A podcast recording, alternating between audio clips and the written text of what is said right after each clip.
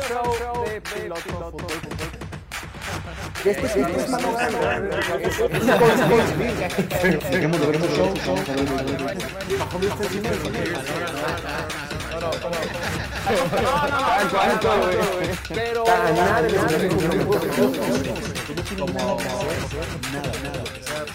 Pero, pero, que la gente no oíste, no oíste.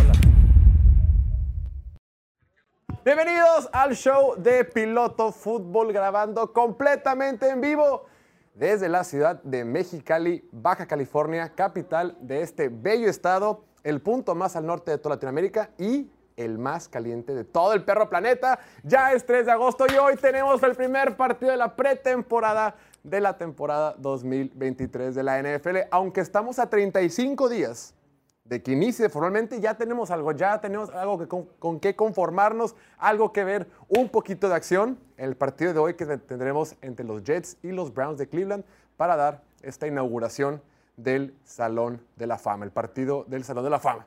Estoy muy emocionado porque tenemos casa llena el día de hoy en el estudio. Mi nombre es Jorge Torres y el día de hoy nos acompaña en el set el ingeniero más cotizado por chicas, chicos, chiques de la ciudad de Mexicali, el señor Oliver Dylan Swift Meléndez. Oliver, Yes, hands. Un gusto, como siempre, estar aquí. Tercer día consecutivo de vernos. Ya se Sí. está haciendo costumbre. después de un mes de no verte, te hemos visto tres días, incluyendo el día que no Se pudimos fue grabar. la luz. Sí. Entonces estamos muy emocionados de tenerte. Juxtapuesto, o sea, a un costado de Oliver, está Between. ídolo de multitudes, ídolo de la afición, gemelo de Oliver hoy con su playera, el maestro Martín Francisco Garza. Gracias, piloto. Este, Oliver, Pastor, gusto volverlos a ver. No os puedo acompañar el, jueves pasado, ya los extrañaba mucho. Me falta el bigote para hacer el twin El team oficial. 100%. Sí, sí, sí. El, el virote de pedófilo que tiene el buen. Dame, dame una semana. Oye, vamos a armar Liga de Fantasy, lo platicamos ayer. ¿Le vas a entrar, Martín? Pues, ay, Entre nosotros. ya no quería tener un... Sería mi quinta liga, güey, no mames, güey. Pero mira, te conviene, porque no hay, porque estás tú. no hay fee, no hay costo de entrada, pero sí hay premio de salida. Ok. Hay un premio que un patrocinador hará, nos hará el honor de entregarlo en efectivo. Órale. Entonces, bueno, no sé si es efectivo en especie, pero hay un premio. Entonces, lo vamos a comentar ¿Quiénes aquí. van a entrarle? Vamos a ser 10. Ok. Ustedes dos que están ahí, un servidor 3, Gustavo 4, Emilio 5, Kevin, Chuy 6 y 7, Diego 8, Piña 9 y 10, un colaborador que nos está ayudando de la Ciudad de México. A. Verguísima. Entonces, ¿ya estamos listos?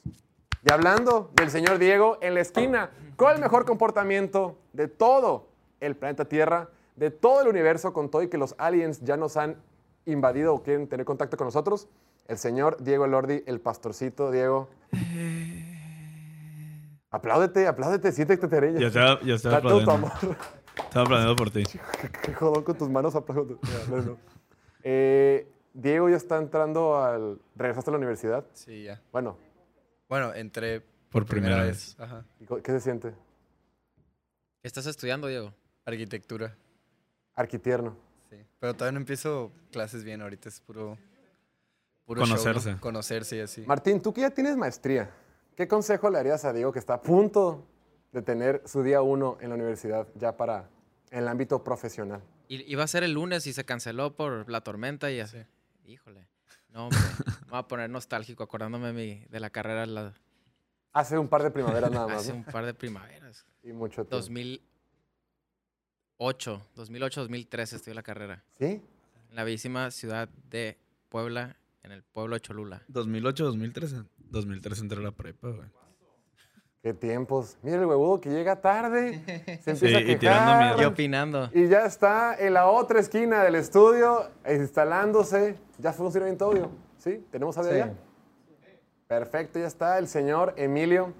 Emilio, bienvenido. Corriendo se vino desde su casa. Sí, está calentito afuera, pero con toda la actitud, este, Todo sudado. Sí, güey. Hoy le echaste ganas para verte madreado, ¿no? No Sí, puede agarrar aire. con toda la actitud, este, honrado de estar aquí con el pastorcito, en la mejor esquina de- del país, diría Contra yo, esquina, ¿no? o la contra- mejor contraesquina del país, con el, con el ingeniero más cotizado del país también, De la ciudad mexicana. de la ciudad Mexicali por lo menos. El maestro, piloto, saludos. El maestro coma, Piloto. piloto, no el maestro. Es que viene cansado hasta. Agarra aire, agarra aire. Pero bueno, ¿Qué dice ya estamos completamente en vivo. Hoy es 3 de agosto del 2023. Tenemos mucha chisma, tenemos muchas noticias. Bueno, no tantas, pero sí tenemos mucho tema que debatir el día de hoy. Arranquemos con algunas noticias que salieron. Resulta ser, estimado Oliver, que tú estás bien estacionado, que hay un reporte que dice que la NFL está considerando en adoptar el estilo de kickoff de la XFL podría ser un reemplazo, un, reemplazo posible para el formato de kickoff que tenemos en la NFL actualmente. Todo esto de acuerdo con Mike Florio de Pro Football Talk en NBC. Básicamente lo que están diciendo es, el kickoff es la jugada más peligrosa de todos en este deporte. Es cuando los jugadores van a 17 millas por hora corriendo a máxima velocidad de un lado contra otro y enfrentarse es con lesiones, conmociones cerebrales y demás. Con este esfuerzo que está haciendo la liga para disminuir la cantidad de conmociones y todo el aspecto salud y físico de los jugadores, están buscando alternativas. Eh, han hablado desde el- hasta eliminar las patadas de despeje, eh, que haya menos, el- incentivar a que haya más touchbacks, lo que sea. Pero esta regla de la XFL está muy divertida porque te voy a explicar cómo funciona. Se pone el pateador de despeje en la yarda 30 y del otro lado, todo el equipo rival está en su yarda 30. O sea, el equipo que recibe están 10 pelados en la yarda 30 y en la yarda 35 están 10 pelados que van a patear, ¿no? Entonces, tienen 5 yardas de separación y atrás de todos estos ponen quién va a recibir la patada. Quien recibe la patada tiene 20 yardas libres, de la 0 a la 20. A partir de la 30 están sus 10 compañeros y en la 35 están sus 10 contrincantes. Entonces, de esta forma, tanto ambos, ambos, ambos bandos de equipos solo tienen 5 yardas para, para agarrar vuelo, para dar ese impulso, ¿no? En teoría debería disminuir la cantidad de eh, lesiones que podría haber. A mí se me hace muy interesante porque creo que pueden- podemos ver más actividad, más acción en las patadas de despeje. Pero en general, ¿qué te parecería a ti, mi estimado Oliver, ver algo así? Lo de las 5 yardas se me hace muy interesante porque ahí sí vas a, vas a probar la habilidad de cada jugador de hacer block shit, de que quitarte el vato que tiene enfrente bloqueándote para ir a taclear a tu 100%, contrincante, güey. O sea, porque antes era, o, podías sacarle la vuelta por velocidad de la chingada. También era, está bien cabrón para la gente que defiende, o sea, los que bloquean. Tener que recibir el putazo de una persona que viene a 17 millas por hora, güey. Y sí, O sea, con, un vuelo de y- 50 sí, yardas, güey. Bien cabrón, güey. O sea, y ahí es donde se pegan más cascazos también, güey. Es donde... Lesiones de la espalda, Sí, güey. güey. O sea, está cabrón. O sea, eh, esa es una. Y la otra es, mientras no lo quiten, güey, porque como ya lo habíamos comentado en otras ocasiones, o sea, está. Mucha gente, el- su chamba depende o empieza por ahí, güey. O sea, es de como. jugadores, ¿no? Sí. De los jugadores, ajá. O sea, Special Teams es donde haces el roster, güey. Estaba viendo hace poquito una, una entrevista que le preguntaban a, a un jugador X, pero el vato empezó, lo cortaron de varios rosters antes de llegar a ser titular en el roster que está ahorita.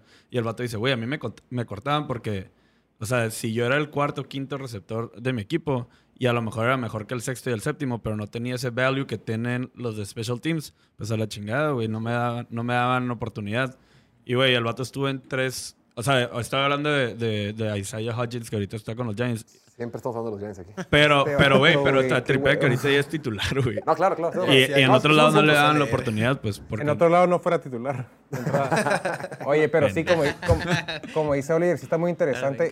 Y aparte porque, porque le dan vida al kickoff, porque que lo patan de la 30 significa que va de regreso ahora sí. Entonces, sí va a ser una jugada, me da mucha curiosidad cómo si la, si la implementan, la creatividad que han desarrollado los equipos para, para hacer jugadas nuevas. Yo creo que es otra parte del Imagínate a. Shanahan que le van a poner a... ¿Sabes qué dice? Christian McCaffrey, ahora sí vas a regresar patadas, güey. Porque ya es mucho más seguro. Es como una corrida. Sí. Una corrida Una super corrida. con, con se- 10 yardas de separación, con todos los bloqueadores abiertos. Imagínate lo creativo que se van a poner los Mike McDaniel, los Kyle Shanahan, los Sean McVay para hacer eh, pues, pulso, movimientos, lo que sea. Reversibles. güey. Reversibles, güey. Ahora sí, lo hacían. Que pongan a- en los Chiefs, que pongan a Kadarius Stoney, güey. Lo único que no entiendo es cómo funcionaría el onside kick. O sea, Sin lo, ten- tendrías que cantar y, y, pues que todo se ponga normal o cómo, es el tema. cómo estaría el... Ay, no vamos tan avanzados. Sí, es, y, tan importante, güey. y aparte, o sea, y si lo implementan, güey, y se dan cuenta que en la primera semana, pinches tres touchdowns del juego son por kickoff, güey, es de que a la madre, güey, pues, ajá.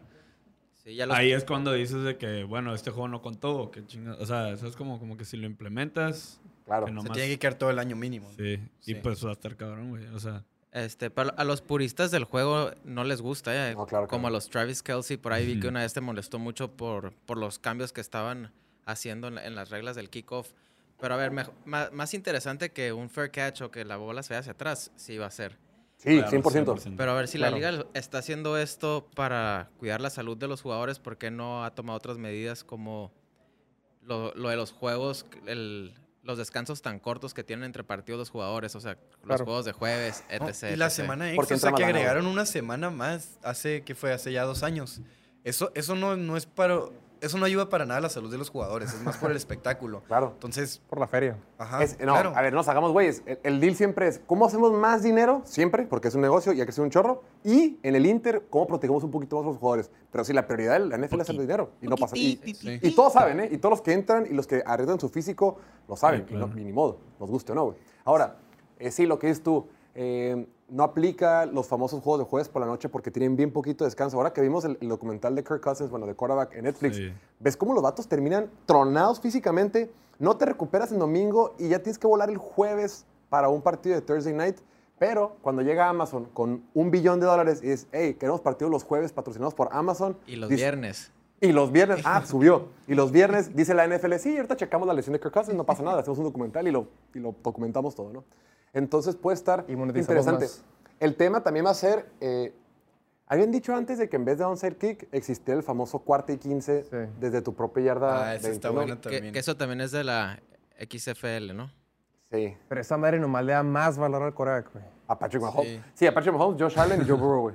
Sí, güey. Porque sí, tenemos cuarto y 15 y tienes a Garoppolo ahí en su propia yarda 20, güey. Épale. Se olvidó que estaba con los Raiders, perdón. Oye, la vez pasada estaban... Al eh, Daniel Jones, mamón, imagínate, güey. Oye, güey, güey puede Corrida en cuarto y track, güey, 15, que güey. Ni lo respetan sus compañeros. y la- Oye, Martín, ayer estos vatos, güey, que aprovechando que no estabas, empezaron a decir que los Raiders, es- el Raiders es el peor equipo para el cual puedes ser fan, güey. ¿Por qué? Por la situación en la que están, ¿no? Que no tienen un camino viable para tener un coreback, no han tenido éxito recientemente, no tienen una esperanza de ir por un nuevo, un nuevo coach, un nuevo gerente ya, general. ya, ya. Y yo te estuve defendiendo en tu wow, ausencia. Eh, Qué ayer, mentiroso. El ayer. piloto estaba poniéndole más leña al fuego. De que, Estos vatos Que arda, que arda, están que aprovechando que no estabas, güey. Nada más para que no te ausentes tanto, güey. Cobardes. Yo nomás dije, mañana llega con vida. vamos a callar sí. bocas.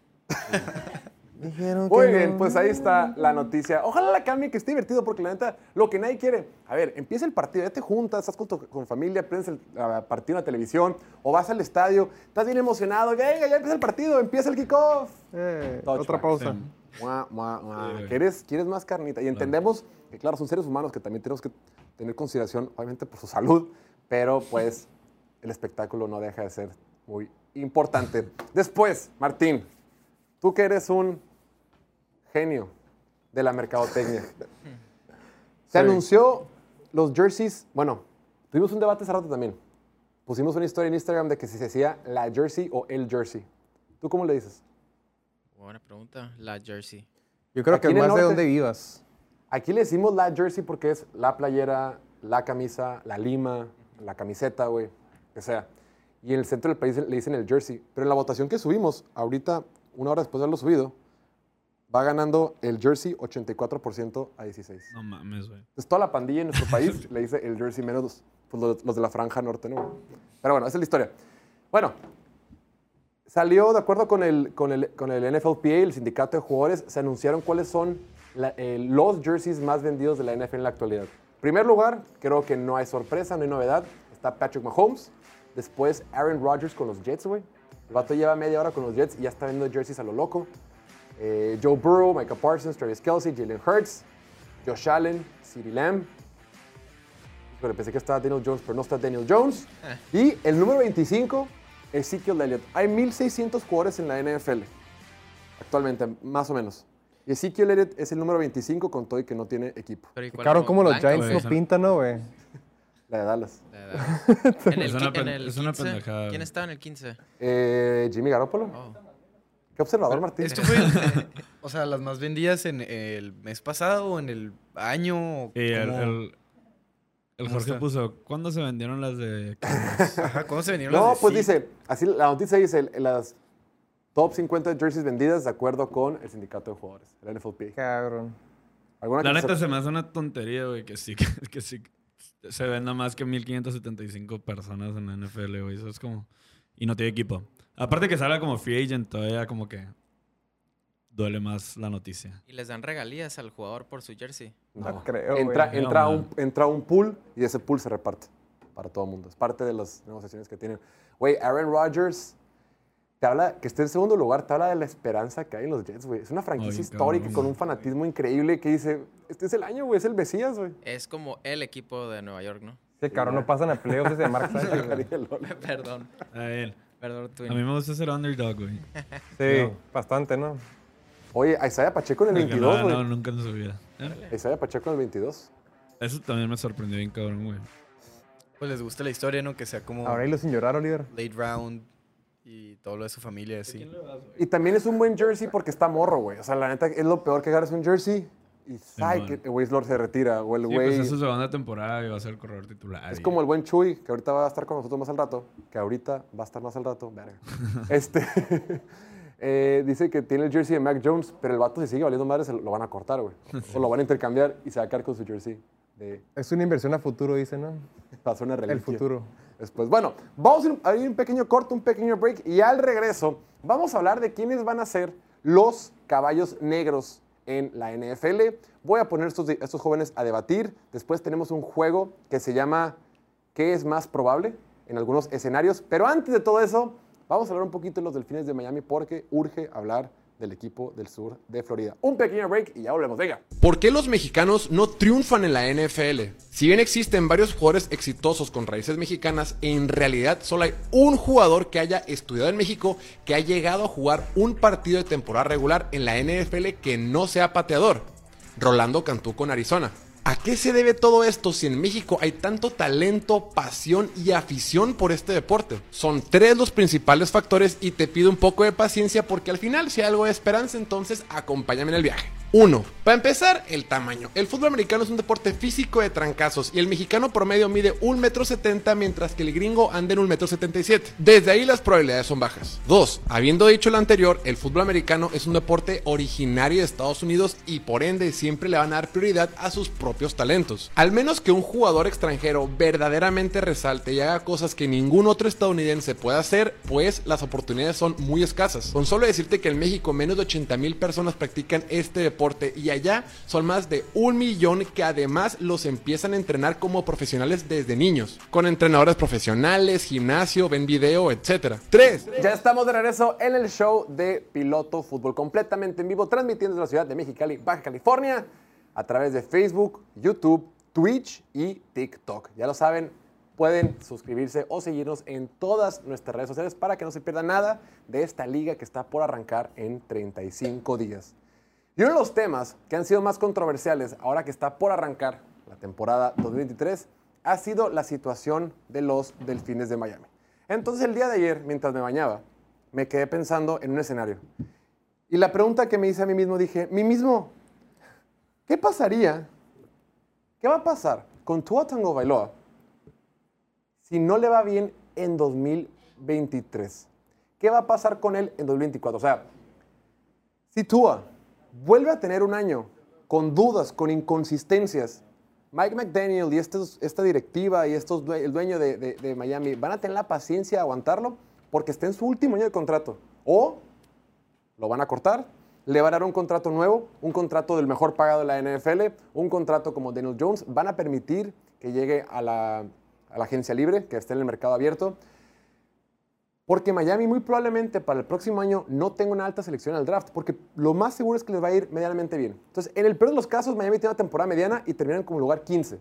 Y le decimos, bueno, pues pueden ir, por un quarterback, pero no hay tantos quarterbacks por los que puedas ir. No hay tantos quarterbacks que van a cambiar tu franquicia que puedas tomar en realidad por encima de tu Tago Tago Bailoa. Entonces, Pastorcito, quedas todo muy callado.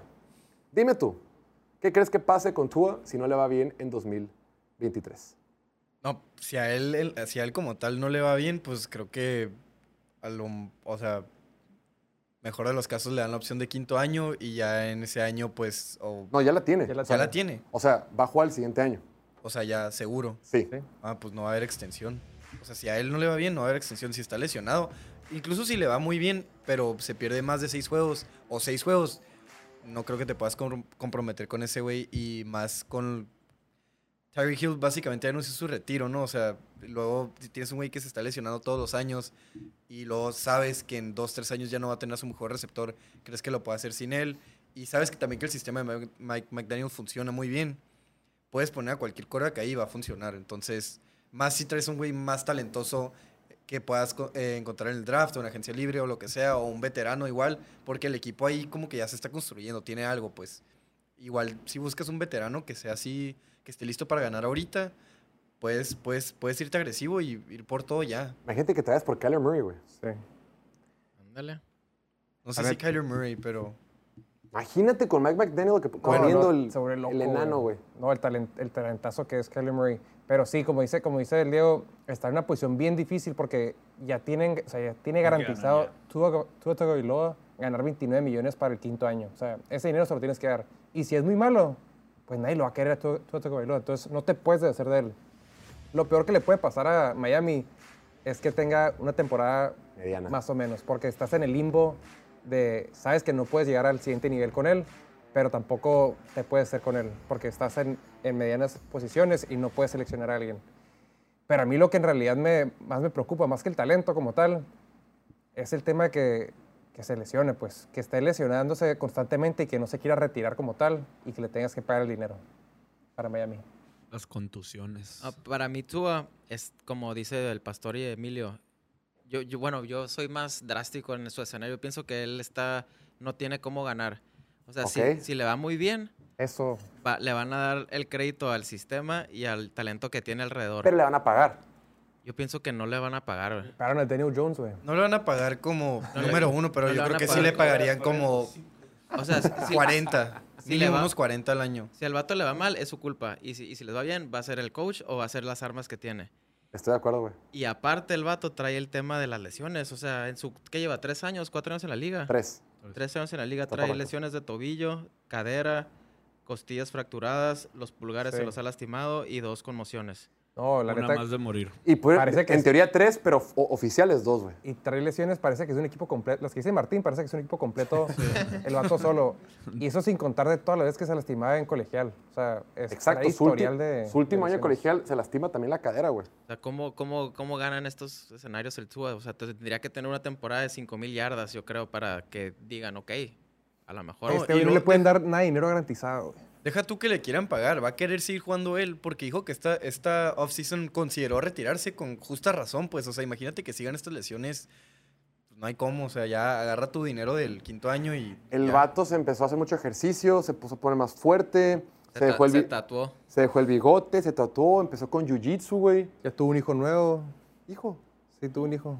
¿sí? Sí. ¿Él o su esposa? Barams. Creo que comedia, la más alta comedia, por ustedes. Fíjate que se habla mucho del tema de la salud, ¿no? Aquí lo hemos comentado, mientras...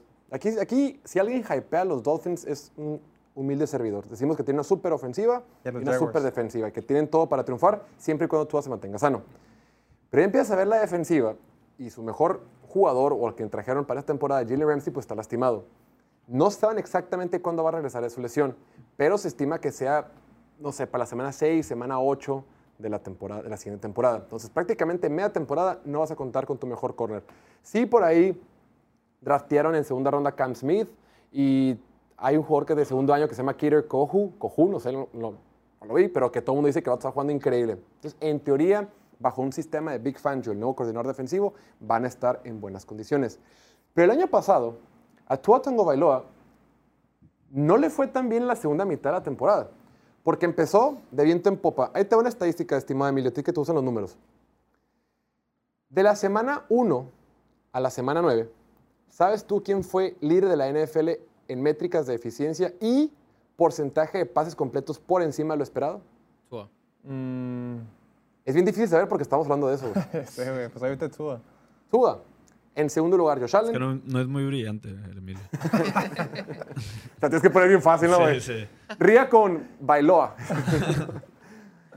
Mira, en primer lugar, Tua Tagovailoa. Segundo, Josh Allen. Tercero, Patrick Mahomes. Cuarto, Joe Burrow. Y quinto, Gino Smith, que todos sabemos que Gino Smith tuvo un súper arranque la temporada pasada. Sí. Juega en la semana 9 contra Chicago. Después de ahí, el resto de la temporada, de la semana 10 a la semana 18, Tua Tagovailoa fue número 19 en métricas de eficiencia y porcentaje de pases completos por encima del esperado, que fue peor que Sam Darnold, Kirk Cousins, Taylor Heineke y Daniel Jones. ¿Pero qué atribuyes eso cuando ya lo ¿Qué, descifraron? qué? Sí, después del juego de San Francisco se notó. San Francisco cómo y cayó. Chargers. Ahí con esto se vio re mal. También contra los Steelers tuvo un mal juego. El- lo peor fue el, el de Packers, ¿no? Que lanzó como tres intercepciones la segunda Pero mitad, todas así. fueron después de que se conmocionó, güey. Ajá, Son- por si eso. la- siendo, siendo Pues dicen justos. que, ah, pues quedó La primera la segunda pero vez. pues sigue, o sea, sigue atalantado, ¿sabes? No, sabe, no sabemos si cualquier golpecito lo va, Un toy, un toy. lo va a volver a poner así. En esa última racha, tuvo tres partidos contra San Francisco, Chargers y Buffalo, donde nunca superó el, 50 por- el 60% de pases completos y contra Chargers completó solamente el 35% de sus pases. Ahora, la línea ofensiva también tiene dudas, no es como que el año pasado fue súper poderosa, no sabemos cómo viene Austin Jackson. Eh, no, bueno, Robert Hunt, bueno, X. No es como que tiene una buena línea ofensiva, estamos apoyando mucho al, al- al sistema como tal, pero pues puede que no le vaya bien. Ahora, el año pasado, en sus números nada más, tuvo, no lanzó más de 300 yardas después de la semana 9. Únicamente rebasó rating del 100 como pasador una vez en sus últimos cinco partidos. Entonces todos decimos, mientras es esa no va a estar bien, pues, pues no necesariamente. Esta ofensiva fue descifrada o esta ofensiva mínimo, creo que Brandon Staley, el coordinador defensivo, bueno, el coach defensivo, el head coach de los Chargers, en ese partido como que sí le puso a todo el mundo la guía y decir, raza, así es como se detiene esta ofensiva superpoderosa de, de Mike, Mike Daniel. Conclusión. Quiero que te comprometas, Oliver, porque ahí no te comprometiste. ¿Dónde va a estar jugando Tua Tagovailoa en el 2024? Dolphins. ¿Y el 2025? Sabrá la chingada. Con los Giants. En la XFL. Yo creo que no lo va a jugar. No, yo creo que se va a 25. retirar, güey. ¿Sí? Hay, hay que, o sea, no creo que dure toda una temporada sin que le peguen un buen putazo y está un buen putazo de que se le acabe la carrera. Entonces, Sí. o sea, yo creo que lo inteligente, güey, por él, por su familia, güey, si el Emilio dice que acaba de tener un hijo, lo mejor que puede hacer él como persona es decir, tiro la toalla, me retiro mientras todavía esté en alto su nombre, güey. O sea, todavía puede ser un what if, güey, puede conseguir chamba como comentarista, como analista, lo que sea. O sea, la neta es lo más prudente, yo creo, güey. Güey, su cabeza tiene un imán contra el piso, güey. O sea, Sí, güey. lo taclean normal, o sea, lo taclean abrazándole así y la cabeza azotada contra el piso, güey. Che resorte acá. güey. Como que... Está bien- pero está bien flaquito, estaba bien flaquito. Ahorita se puso más Ahorita está bien macizo ya. Pero no, no sé si le haga, o sea, no sé si se puso un fuerte la cabeza o qué, pero. El No cuello, se no puede sé. hacer músculo de cabeza. Pero bueno, esa es la situación. Dejen en los comentarios ustedes qué creen que pase o si creen que necesitan otro coreback en el sur de Florida. Ahora sí, cambiando de conferencia, vamos a hablar un poquito de la conferencia nacional. Vamos a hablar de un par de equipos de los cuales no hemos hablado tanto. Creo que hay un consenso de todos los que seguimos la NFL que los tres mejores equipos de la conferencia nacional son las Águilas de Filadelfia, los 49ers de San Francisco y los Vaqueros de Dallas. Ahora que sale Tom Brady, ahora que sale Aaron Rodgers, ahora que los Rams están completamente lastimados, que Arizona no tiene coreback, que Chicago está en reconstrucción, que Washington no tiene coreback, como que el resto de la conferencia está muy débil y cualquiera puede ganar, está como para cualquiera, ¿no? Está para cualquiera un lugar después de los tres mencionados. En mi opinión, los que le siguen o los que pueden verdaderamente pelear por este campeonato de la Conferencia Nacional son dos equipos. Fuera de los tres mencionados, hay dos que también creo que todos podemos coincidir que son los más fuertes que le siguen. Entonces, yo le quiero preguntar a estos caballeros que están aquí en el estudio, de Detroit y de Seattle, ¿quiénes creen ustedes que podría ser el caballo negro en los próximos playoffs? ¿Quiénes de estos dos en realidad tienen argumentos sólidos para ser quien represente la conferencia nacional en el próximo Super Bowl que será llevado a cabo en la ciudad de Las Vegas? Por un lado tenemos a un equipo de Seattle del que nadie confiaba, del que todo el mundo pensaba que iba a ser el peor equipo. Inclusive esa lista que reaccionamos ayer de los mejores quarterbacks, de cómo están rankeados por tiers, de acuerdo con este, expertos o gente dentro de la NFL, el año pasado que hicieron la lista, Gino Smith estaba en la categoría 5. Era el único en la categoría 5. El único titular en la categoría 5. Este año ni siquiera hubo categoría 5. güey. Este año la más baja fue categoría- categoría 4. Y en este año Gino Smith subió hasta el 3. Pero para que se una idea de la expectativa que se tenía alrededor del jugador, no solamente por la gente de prensa, sino por la gente que está dentro de la NFL. Entonces Gino Smith tuvo una temporada mágica, les da muy bien. Y en la última semana, con un triunfo que tuvieron frente a los Rams, no, jugaron contra ¿Quién? Arizona, Seattle. No acuerdo si fue contra contra, Rams. Fue contra Rams, ¿no? Sí. Ganan ese partido y se meten a los playoffs, ¿no? Y del otro lado se estaban peleando el último puesto en la conferencia nacional, Seattle y Detroit. Detroit requería que Seattle perdiera y ellos ganar en Lambeau Field frente a los Packers para poderse meter. Entonces también Detroit el año pasado creo que fue el consentido de todos por que los vimos en Hard Knocks, porque eh, conocemos lo, no sé, lo espera- esperanzador o, o lo mucho que puede ilusionar su head coach Dan Campbell, por la ofensiva que tenía en muchos puntos. Y que eliminó, que eliminó a Green Bay por sus huevos, ¿no? Sí, porque no afectó nada, nomás le dio la madre a Green Bay. Si Green Bay hubiera ganado ese partido, pasaba a Green Bay, ¿no? Que fue una manera de decir de que ya no soy tu hermano menor, ahora sí, te voy a poder vencer. Sí, ya que se va Aaron, Aaron Rodgers. Ya que saben, pues está bien, es una excelente despedida, güey. Pierde su último partido en Lambeau Field frente a los. Lions, güey. Sí, O sea, la neta, como fan del Lion, de ahí te agarras, güey. Nunca has ganado un pinche partido de playoff en 40 años, güey. No, y, deja- y el equipo terminó la temporada como 8, con récord de 8-1, ¿no? Por ahí 5-1. Sí, un juego El cierre, el cierre, Ah, sí. terminó la temporada. Se pasaron de lanza. güey. Entonces, quiero preguntarles a ustedes. Vamos a empezar con Emilio porque llegó tarde. Emilio, ¿quién crees de estos dos que verdaderamente pueda ser un caballo negro para los playoffs que tendremos el próximo mes de enero?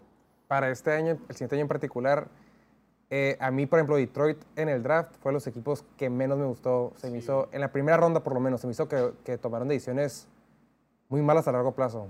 Sin embargo, a corto plazo, yo creo que lo que puede hacer Jameer Gibbs y Jack Campbell en la defensiva son posiciones tan fáciles, bueno, entre comillas, muy fáciles de adaptarse a la NFL. Y yo creo que desde el día uno los dos jugadores van a tener muy buen impacto. Además, en la segunda, en la segunda ronda, agarrando un tight end, Sam Laporta. a Sam Laporta, que, que fue el que más tuvo touchdowns en, en la historia de Iowa, los que más tuvo, que es una máquina para meter touchdowns. Y pues en Iowa todo el mundo sale ahí, o sea, salen cantidad de, cantidad de tight ends. Y agarraron a Brian Branch, que es el mejor safety de la nación el año pasado. Entonces, Una mamada. Sí. Digo, Ese video de cómo entra Byron Branch al draft sí, está bien cabrón, güey. No, no mames. Este, entonces, como que a largo plazo, digo, para mí fue un error lo que hicieron con un corredor y un linebacker. Sin embargo, a corto plazo yo creo que están muy fortalecidos. Demostraron que tienen una identidad como equipo y son un equipo que, que, puede sor- que le pueden ganar a cualquiera ahorita como están jugando. Es, ¿Cómo es muy, es muy interesante porque, guacha, estos dos equipos son bien similares en el sentido de que el año pasado tenían una súper ofensiva. Oye, la de, la de Detroit fue la número 5 que más puntos metió.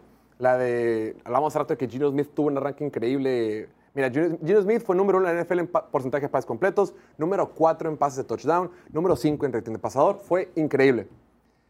Pero la defensiva de Detroit fue la que más yardas permitió en toda la temporada pasada y la tercera que más puntos permitió. Permitió 427 puntos.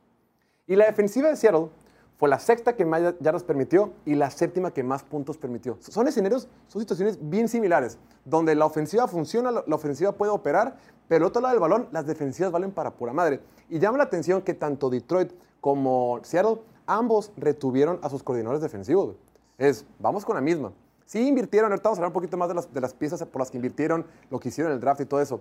Pero el coordinador, el chef que cocina el platillo, sigue siendo el mismo. Entonces, Martín, ¿tú cómo la ves? ¿Quién va a ser el caballo negro de la conferencia nacional? Yo estoy comprometido con Jared Goff desde hace varios programas y con los Lions por mucho. Me gusta mucho lo que es cómo, cómo se está este cómo está evolucionando este equipo, la ofensiva que tiene, como tú dices, su talón de Aquiles era la defensiva, o sea, contra la carrera la 28 o 29 y contra el pase la 30.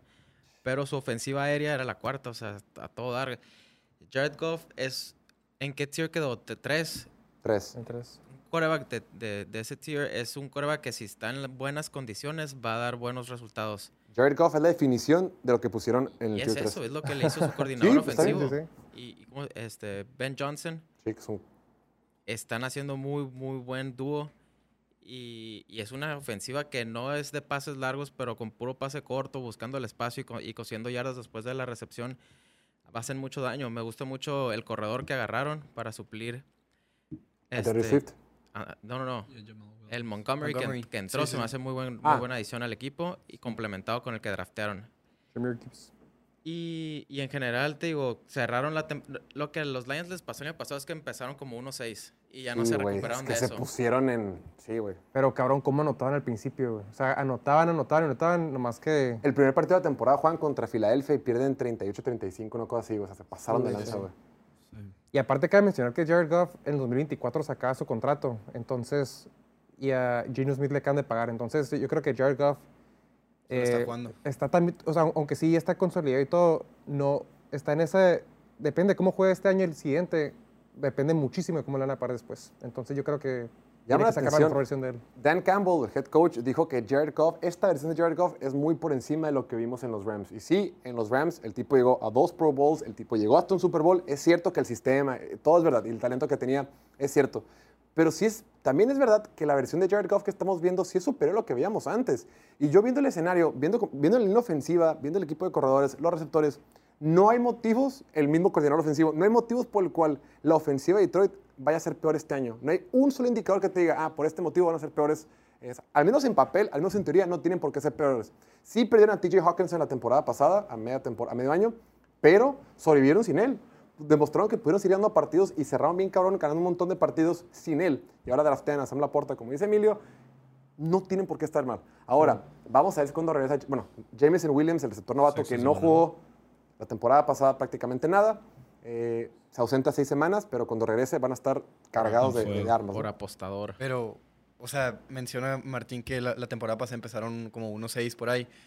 No va a estar Jameson Williams seis semanas y peor de los casos pierdes todos esos seis juegos o cuatro o cinco y ya para eso pues ya pues, está bien cabrón recuperarse. Pues pueden de ser un muy buen equipo, pueden ser top 5 en los Power Rankings, pero demostrarlo así en, en los juegos ganados y perdidos. Una división que tampoco está regalada, o sea, los Vikings creo que todavía deberían ser los favoritos. Creo que estamos sobrevalorando poquito a Detroit. A mí me encantaría que ganaran la conferencia, la división, todo. Son de mis equipos favoritos ahorita para esta temporada como espectador, ¿no? Pero así que digas de que un equipo que pueda ganar la conferencia ya, creo que todavía les falta y creo que lo que hicieron en el draft, neta, la cagaron. No supieron aprovechar lo que tenían. Sí. Este. Entonces, tipo, Seattle, Seattle también tenía dos selecciones en la primera ronda y ellos sí lo maximizaron. Agarraron al mejor corner y al mejor receptor, o al menos en sus ojos. O en los ojos de, de muchos, la neta. Y con eso, pues son dos posiciones de élite. Ya tenían buenos receptores y buen corner y ahora tienen, pues más. O sea, decimos también lo de la, la- las dos ofensivas son excelentes. Jared Goff igual ha liderado ofensivas top desde que estuvo en Los Ángeles. Y Gino Smith la temporada pasada, pues fue una, una ofensiva muy buena. Y ahora con tres receptores que son excelentes todos. Eh, también agregaron otro corredor, Zach Charbonnet. Y la defensiva, pues ni se diga, ¿no? O sea, Terry Williams ya pegó. Regresa Jamal Adams. Trajeron de regreso a Bobby Wagner como presencia en el locker room, como líder. Creo que sí les falta uno que otro liniero eh, defensivo para generar presiones, sí. draftearon en, el- en la tercera ronda. Pero igual, o sea, igual les, les falta uno así verdadero número uno. Y creo que Detroit también, fuera de Iran Hutchinson, que igual creo que en unos dos, tres años va a estar ahí, va a estar en la conversación, todavía le falta, pues. Todavía no lo hemos visto que se hace un verdadero número uno, un, un Miles Garrett, un Nick Bosa, un Max Crosby, lo que tú quieras. se emocionó Martín. Siento que la defensiva de Detroit le falta muchísimo también atrás. O sea, lo de Brian Branch, pues qué bueno que agarraron al mejor safety del draft, que lo agarraron barato relativamente. Sí. Pero no es lo mismo tener al mejor safety del draft, que por cierto, safety no es una posición élite, y en una, en una generación que no era muy buena de safeties, que los hijos que agarraron el mejor corner, en una generación muy buena de corners. De Y al mejor receptor también, en una generación muy buena de receptores. Sí. Entonces, por lo Lo mismo... que peor, que peor con lo de Jackson Smith en Jigba como, como está en training camp ahorita, Sí, ¿no? sí, obvio, era lo que se esperaba. fuego. Y a- agrégale a eso que Seattle la temporada pasada ya fue un equipo de playoff. Entonces, creo que Seattle tiene más para este año competir en la conferencia que Detroit. Sí, la verdad, yo antes de que empezara el tema, o sea, Tibiazo, eh, cambié de opinión dos veces. no, no, no, es que aguanta, no, a lo que voy es Detroit ya no es, ya no es, o sea, ya no es el mismo Dark Horse que era la temporada pasada, güey. Porque, o sea, de ahorita te metes a checar los, los plus minus wins, güey. Nomás San Francisco y, y, y Filadelfia están por encima de, de Detroit como a lo que ven los analistas, ¿Cuántos güey. le ponen? Nueve, ¿no? ¿Cuánto? Nueve y medio, güey. Nueve y medio y patado con Cowboys, güey. ¿Y a Seattle? ¿Eh? A Ocho y Seattle. medio. Seattle ocho y medio. Y hay, hay siete equipos por encima de Seattle que, que los, o sea, que los ponen mejores que Seattle. Y Seattle ya llegó a los playoffs, güey. O sea, yo te dije, me pusiste estos dos equipos. Mira, para mí, underdog, los Giants, pero no vamos a tocar ese tema. A la verga. Eh, Se- Seattle, güey. ¿Quién invitaste, Seattle, me- Seattle se me hace mucho más underdog en este sentido que Detroit, porque Detroit ya está ahorita, ya lo, ya lo pusieron mucho en el spotlight ya desde que, o sea, ellos son el equipo que va a llegar a más lejos. Sí, creo que Detroit se alimentaba mucho de ese underdog mentality, Sí, ¿no? man. De que, güey, nadie cree en nosotros, nosotros creemos en nosotros y vamos a demostrarlo. Y ahorita, pues Están es al revés, ahorita está un poquito infra- eh, eh, sobrevalorado. Luego también lo de los receptores, o sea, Amon Racine Brown es excelente como slot receiver, pero no es así un verdadero número uno que puedas poner afuera.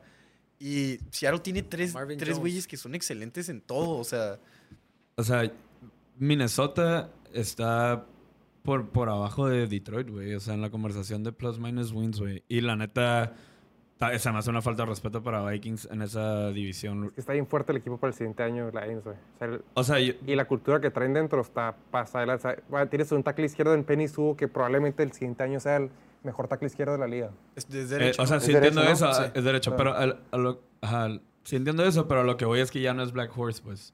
O sea, Yo si sé, lo sí, pones sí. en ese sentido, ya Ok, no es- es Black Horse. Estoy de acuerdo. Chance el término caballo negro, Black Horse, chance aquí no aplica al 100%. Más bien me refiero, considerando que, entiendo los ¿A quién le números, va mejor? con- más bien, considerando que todos pueden argumentar que los tres mejores equipos son Dallas, Filadelfia y San Francisco, eh, ¿quién más les puede competir? Creo que no encontré la, la palabra o el adjetivo correcto para nombrarlo, pero sí, más bien de ellos dos, ¿quién es más fuerte o quién le puede hacer eh, ma- mayor papel contra? Sí, es que en, en realidad, fuertes? como dices tú, no, o sea, nadie espera que alguien más se lleve la, la conferencia además Exacto. de estos tres. O sea, Ahora, lo que dices de los receptores, en lo- desde el 2019, tanto Tyler Lockett como DK Metcalf son top 5 en pases de touchdown recibidos.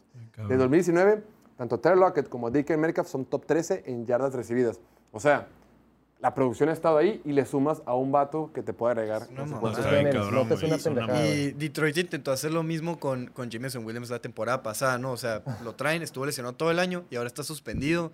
Igual y agarra para la segunda mitad, igual y agarra en los playoffs, pero igual, igual y nunca, nunca pega, igual y se vuelve a lesionar. O sea, no sabemos qué pueda pasar. ¿Quién está ahorita de segundo con Amon Ra? Es Josh Mar- Reynolds Marvin y... Jones. No, Khalif, ¿cómo se llama? Marvin Jones está, por Está ahí. Marvin Jones, Josh Reynolds, Denzel- Denzel Mims y Ah, es draftearon a Denzel Antoine Mims Green. es- Denzel Mims es rookie, ¿no? Sí. No, Ah, y también- 2021. Ah, el que iba con Jets. También Jameer Gibbs, no, no sé si me emociona lo suficiente así como para, Va para que cambie la ofensiva, ¿no? Porque... madre, sí, eh. Va a ser el de que va el tercer down. Ajá, ajá. Y el, el- el verdadero como workhorse va a ser Montgomery. Ese güey va a tener 20 carries al Que no juego. está mal. Sí, que no está mal, está bien. Ese güey es servicial.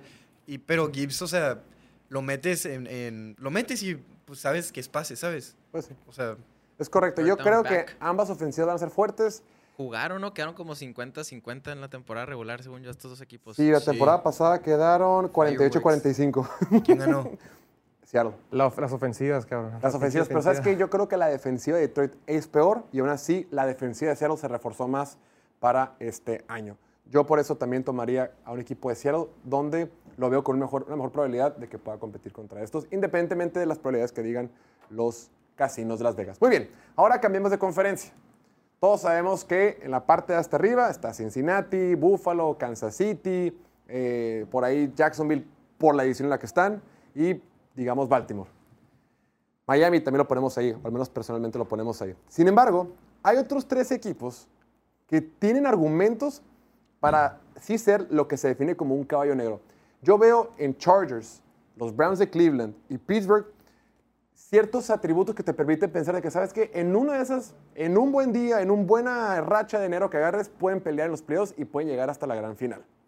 Entonces, por un lado, los Chargers, eh, la temporada pasada estuvieron plagados de lesiones, tuvo fuera un tiempo eh, su mejor tackle ofensivo, eh, Rashawn Slater, estuvo fuera Joey Bosa, al pobre Justin Herbert le tronaron una costilla y pasan los playoffs, pasan como quintos sembrados y todos sabemos cómo terminó esa trágica historia. Eh, Pittsburgh, mal que bien, hicieron cambio de quarterback, la defensiva se fajó, la defensiva aguantó, la defensiva ma- maderamente cumplió con su papel y Kenny Pickett casi, casi al final le estaba apretando para meter esos playoffs. Y del otro lado, Cleveland, que no arrancó nada mal. De hecho, con Jacoby Brissett, Cleveland demostró que la ofensiva se maneja sola. La ofensiva de Cleveland la temporada pasada fueron número 8 en métricas de eficiencia. Es una super ofensiva con Jacoby Brissett. Y pensamos que con Deshaun Watson las cosas iban a mega mejorar, pero pues todos sabemos que Deshaun Watson llegó muy oxidado, empolvado y deslechado. Entonces, de estos tres equipos, Martín, tú que fuiste el único que se rió de mi chiste, Sí. de muy buen gusto. ¿Cuál para ti puede ser un verdadero caballo negro en la conferencia americana? Con los Browns todos los días. Todos All los day, días. all night. Hubiera empezado con alguien más. All day. ¿Por qué, No, Martín? lo- lo- los Chargers traen un equipazo. ¿De acuerdo? Hay que, hay El que año pasado eso. también.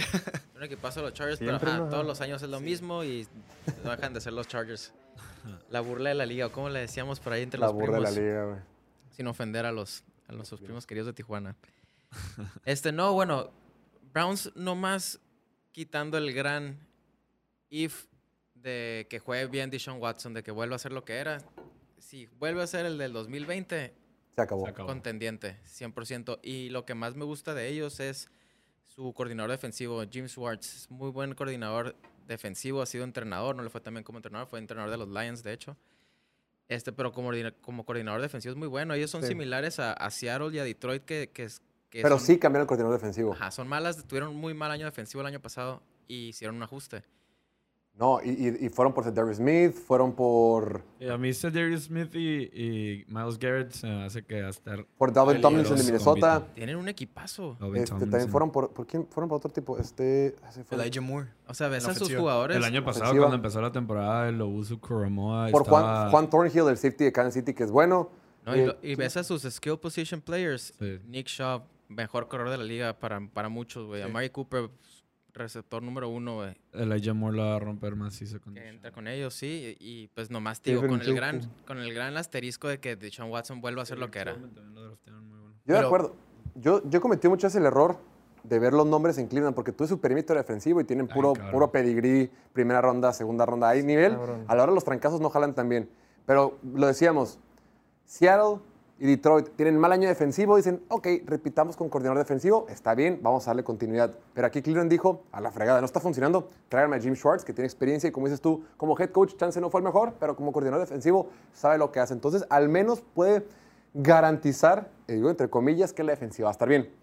Y repito, la ofensiva de Cleveland la temporada pasada fue número 8 de la NFL con Jacoby Brissett. Entonces, con que Deshaun Watson tenga un desempeño de un coreback top 14, top 15, con la super línea ofensiva que tienen, con los receptores, con el tight end, con el super corredor y con la buena defensiva que en papel está, pues Cleveland no tiene pretextos para no llegar tan lejos. güey. Como que sea tantito mejor que Jacoby Brissett. Ajá. Sí, y de, estos tres equipos, o sea, puedes ir descartando, tipo...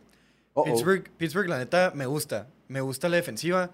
Creo que tienen potencial para ser Dark Horse, para entrar a playoffs, no para entrar a la final de conferencia o algo así.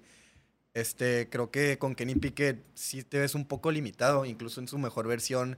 No creo que sea un tipo que se pueda ir al tú por tú con Mahomes, con Burrow, con Allen, ah, ni con Herbert. al Sí, menos cosa que Herbert y Watson sí podrían. Ajá. Por, es, eso es lo que le estás apostando. O sea, son caballos negros porque tienen el potencial, pues. Y ahorita, Cierto. sobre todo en la conferencia americana, eh, pues todo es potencial. O sea, necesitas un coreback que se puede ir al tú por tú con Mahomes, con Burrow y con. Josh Allen. Y Herbert, pues es un coreback top 5, si no es que top 6, 7. Eh, Deshaun Watson lo hemos visto en un nivel top 5. Sí. Esperemos que regrese.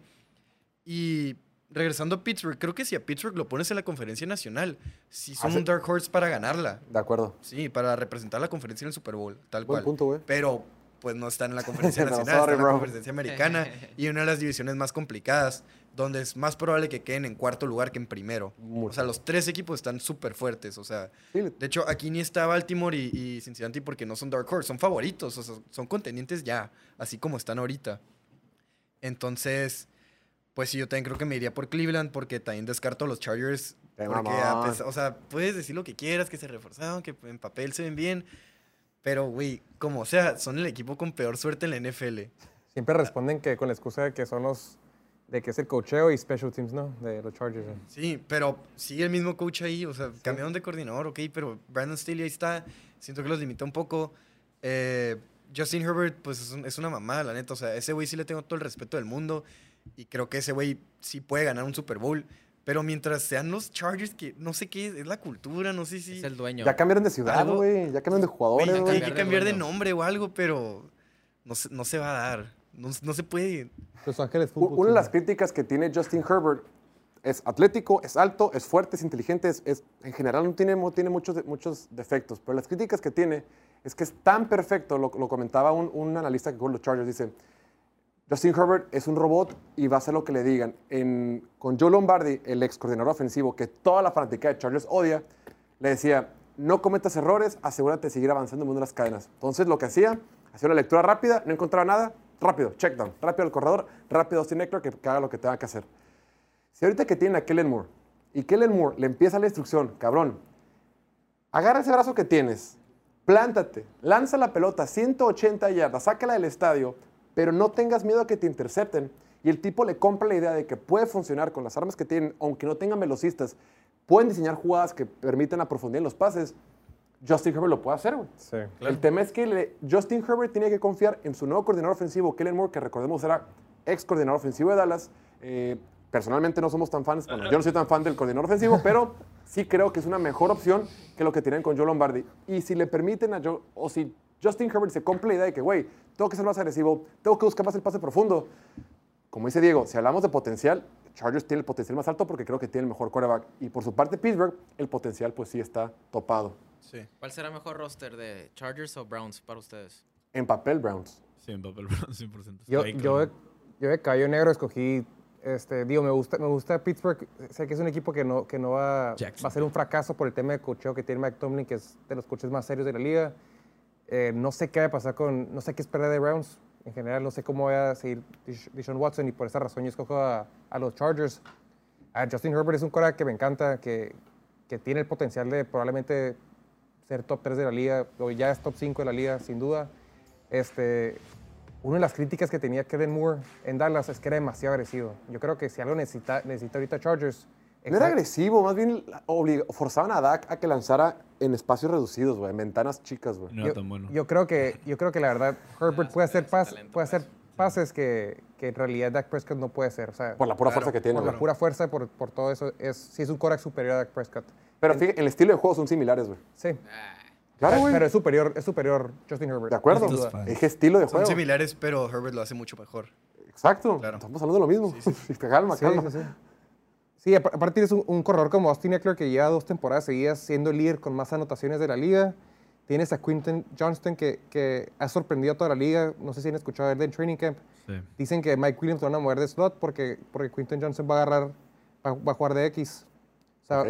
Porque está dominando ahorita el Training Camp en posiciones importantes como, como, como Edges. Tienes a Khalil Mack, que es un jugador comprobado. Tienes a Joey Bosa, que cuando está sano es, es una máquina también.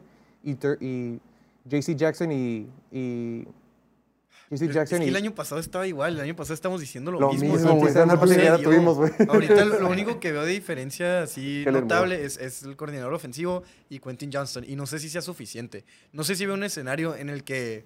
O sea, le iban ganando por 27 puntos a Jacksonville y terminaron perdiendo. Ahora Ojo. también, también regresa a Jacksonville Slater. es el Ojo, en ese partido solamente tuvieron cuatro series ofensivas La segunda mitad. la segunda mitad de los Chargers. Una falla un gol de campo, la otra meten un gol de campo, una tuvo un sack que, lo, que perdieron un chorro de yardas, pues, lo- lo- sack, y la otra los pararon, güey. O sea, en realidad Justin Herbert tuvo poco por hacer, güey. Sí, sí. Pero bueno, vamos a hacer un pequeño corte y al regreso voy a poner a esos chicos a un juego, una dinámica divertida, chusca, donde veremos sus opiniones. Ya regresamos en 30 segunditos. Venga. Los Delfines de Miami tienen la ventaja de local más peculiar de toda la NFL. Escucha esto. En 2015, el dueño de los Dolphins quería que Miami fuera la sede del Super Bowl, pero su estadio en ese entonces era increíblemente viejo y se estaba deshaciendo. Entonces decidió invertir 500 millones de dólares en renovaciones y tan solo tres años después recibieron el Super Bowl 54. Pero fuera de su sueño de tener el Super Bowl, los delfines le instruyeron a los arquitectos que hicieran las renovaciones de tal Ya estamos de regreso en el show de Piloto Fútbol. En el primer segmento reaccionamos a las noticias que han habido en la liga. Después hablamos un poquito de Miami. También del caballo negro de la Conferencia Nacional. Y en el último bloque de el caballo negro de la Conferencia Americana. Yo soy Jorge Torres. Estamos grabando en vivo desde la ciudad de Mexicali. Hoy empieza la pretemporada. Pero antes de que la pretemporada empiece, porque ya arranca unos minutos, tenemos que jugar una nueva sección de este programa que se llama ¿Qué es más probable? Donde pongo a estos eruditos de la ciencia. A ver, vamos a poner, vamos a poner el, el- el- el LED, la pantalla, que sea. Ya nada más. A estos genios. Vamos a hablar de probabilidades, estadística, inferencia, vale, miles de regresión y econometría básica con estos tipos. Vamos a ponernos a ver qué tan matemáticos nos salieron. Vamos a, a poner diferentes escenarios, vamos a poner escenarios de competir y estos caballeros van a decir qué creen que sea más probable que termine sucediendo. Vamos a empezar con el primero. Primero, y vamos a arrancar con Oliver porque anda muy calladito y no está... Que no sean preguntas muy, muy acá porque Emilio no es muy brillante como digamos. Ok, vamos a con- considerarlo. ¿Qué es más probable que suceda, Oliver? ¿Que los Cardenales de Arizona lleguen al campeonato de conferencia nacional? ¿O que Buffalo termine con un pick top 3 en el draft 2024? Que Buffalo termina con un pick top 3 en el 2024. Ok. Emilio. Ay, yo no quiero seguir. Sí, igual, güey. Igual. Eh, no soy tan brillante. La mamá. Sí, igual, que Búfalo termina con un pick. top. Martín. No, lo de Arizona. Pero y los, argumentos, o sea, creo que es más probable que, que pase lo de Buffalo. Con una lesión de Josh Allen se les acaba la Es temporada. que eso es, güey. Sí, y Arizona ni en la- su mejor versión Kyler Murray. se ¿qué va a salvar sin Kyler Murray y luego ya que regrese Kyler Murray no creo ¿Qué que tal, saquen. ¿Qué tal que el nuevo entrenador cambie cultura, haga un milagro y el equipo sea brillante, güey? Ah, pero es por probabilidades, ¿no? Porque- Es probabilidad. ¿Ustedes qué creen que es más probable? Sí, no, yo es más Creo que es más probable que una, Buffalo. una lesión de Josh Allen afecte tanto a los Bills que terminen con un pick top 3. Buffalo no es un equipo que nomás depende de Josh Allen. Tienen talento no. en muchas posiciones. Yo creo Y que... Ahí no no, tiene talento en nada. Pero sí, ahí no coincido tanto, pero yo también creo, si bien es cierto, no, yo creo que Josh Allen es, es, es- es la cara de la ofensiva y gran parte de los varas que se ha pegado y las lesiones y todo es porque el tipo quiere hacer todo solo, pero sí tienen más talento, güey. Y creo que el talento es un piso suficiente como para que no... Oye, si quedas top 3 porque ganaste cuatro partidos, güey. O sea, yo creo que mínimo Buffalo se va a ganar 5 o 6 ¿Quién partidos. es el güey. segundo quarterback de Buffalo? Es el de que está en Minnesota, ¿no? Y el de Houston. Cole Keenum. Case Keenum. Case Keenum, sí. Como, como cuando Dallas se lastimó Dak y este Cooper Rush mantuvo el, el barco a flote. Algo así podría Ah, ser bueno, Buffalo. pues se lesiona Josh Allen y Stephon Diggs y, y atropellan a Sean McDermott. Corrección, el quarterback banca es Kyle Allen y el tercer cuadro es Matt Barkley, originario de aquí. de Ah, no está. Case Keenum entonces. Jared Barkley pensé que Entonces estaba sí, muerto sí ese es más güey. probable. Fíjate que yo creo que es más probable, la neta, que sea Arizona. Eh, Arizona no tiene ¿Qué mucho era? talento Arizona Llega al campeonato de conferencia. Llega. Solo llega. No, güey, ni de pedo. güey. Creo que si me pones pasan a playoffs, ni esa te compro. Sí. Yo sí. Original- Firme. Originalmente iba a poner eh, Super Bowl, pero dije, no, creo que no iba, no iba a jalar. Y ya lo puse. campeonato de conferencia. Yo voy con los Cardenales de Arizona porque, al final de cuentas, meterse a playoffs no es tan complicado. Digamos que Murray se ausenta un, seis semanas, ¿no? Al mínimo. Que Colt McCoy por ahí pueda ganar dos partidos. Kyler Murray agarra las riendas del barco con 2-4. Se pone en ritmo, agarra, agarra, agarra confianza. ¿Quién es su receptor número uno ahorita? Marquise Marquise Brown. Brown. Baby Goat. Y después. Y jovencito. el Isabela, ¿no? Ya no Y me Ah, lo dinero. cortaron, güey. Verga, ¿cómo se llama ese, güey? Ah, el Randall Ah, Moore. Randall. Moore, Greg Dortch, draftearon a Michael Wilson, Andre, Andre ¿Qué dijiste tú. Isabela, güey? ¿Qué dijiste tú? Andy Isabella. A ese güey, a ese güey lo cambiaron por, por Josh Rosen. O sea, ese pick fue Josh Rosen, que también muertazo, ¿no? Fíjate. Mira Muy bien. nomás. Ok, siguiente escenario. Hablando de estadísticas, ustedes, caballeros, ¿qué creen que sea más probable que suceda? Que Dak tenga menos de 11 intercepciones. Esto lo quiero saber para saber si ya me toca rapar o no. O Patrick Mahomes lance Lo apostó, ¿eh? 55 touchdowns. Ojo, 55 touchdowns no es un número aleatorio, es el récord de la NFL que lanzó Peyton Manning con los Broncos, una temporada 55. Ojo, lo más que ha lanzado Patrick Mahomes en una temporada son 50 pases de touchdown. Y claro, Dak Prescott ha tenido temporadas donde tiene menos de 10 intercepciones, menos de 11 intercepciones. Entonces, Emilio, ¿qué es más probable que suceda? Yo creo que lo de Dak, porque anda muy... Siento que van a correr mucho la bola este año. Ah, me culones. Yo creo que va a ser... Lo de, Dak es menos probable que pase. Y le va a dar miedo. ¿Menos estar- o más? O sea, más probable, más probable que... que, Pa- Patrick que- Mahomes. Sí, es más probable que no llegue, que no sobrepase las 11. Entonces es más probable que Patrick Mahomes llegue a 55, 55 touchdowns. No, está diciendo lo contrario. Nomás que te digo que no es muy brillante. No, lo, lo de, lo de O sea, Dak. él dice que es más probable que Dak tire menos de 11. ¿Verdad? Bien asoleado, bien asoleado. Ok. déjalo. Yo creo que es más probable que rompa el récord Patrick Mahomes. Ya sabía ibas a decir. Mira, Dak Prescott únicamente ha lanzado más de 11 intercepciones dos veces en su carrera. Pero no ha jugado temporadas completas. ¿Cuántas veces? Ah, 2020, Es más, do- el año dos veces, pasado, nomás dos veces, güey. El año pasado Bueno, no tuvo veces. temporada completa y tuvo, ¿qué? 15, 14. ¿Es correcto? O sea, yo no y creo ahorita en training camp ya se ve mid-season form. Puro Diego, ¿qué es más probable? Le ¿Que Patrick. Mahomes alcance el récord de pase de touchdown de la temporada o que Dak Prescott lance? Yo creo que Mahomes ya está en un nivel donde no para de mejorar. Este, ya lanzó 50 una vez, ahora tiene un juego extra. Creo que Si alguien lo va a romper es Mahomes. sí, sí, sí. Obvio. Y yo creo que también, güey, tienes que aprovechar que ya son las últimas de Trace Kelsey, güey. John Ross se está viendo. yo- ¿Cómo se llama? Justin John- Ross. Justin Ross se está viendo bien en entrenamiento, al parecer. Dicen, todavía dicen. Ahí Sky Moore, su segundo año, que David Stoney. ¿Quién sabe, güey? Cae muy segundo año, ¿eso qué, güey? Sí, güey, pues, o sea, receptores de la temporada pasada decían que no iba a hacer anotó el nada. Super Bowl, güey. Ya sé. Decían güey. que la temporada pasada no iban a hacer nada con ese, con ese grupo de, de armas que tenía y guacha, ganó el Super Bowl. Entonces, ¿tú crees que Patrick Mahomes empate el récord al menos? Ajá. jodido. Martín, danos claridad, un poquito de sabiduría, porque esos Sí, muchachos están muy alebrestados. Para mí es más probable lo de Dak, porque para que Mahomes tire las 55 este, pases de anotación, tendría que este, su equipo andar mal.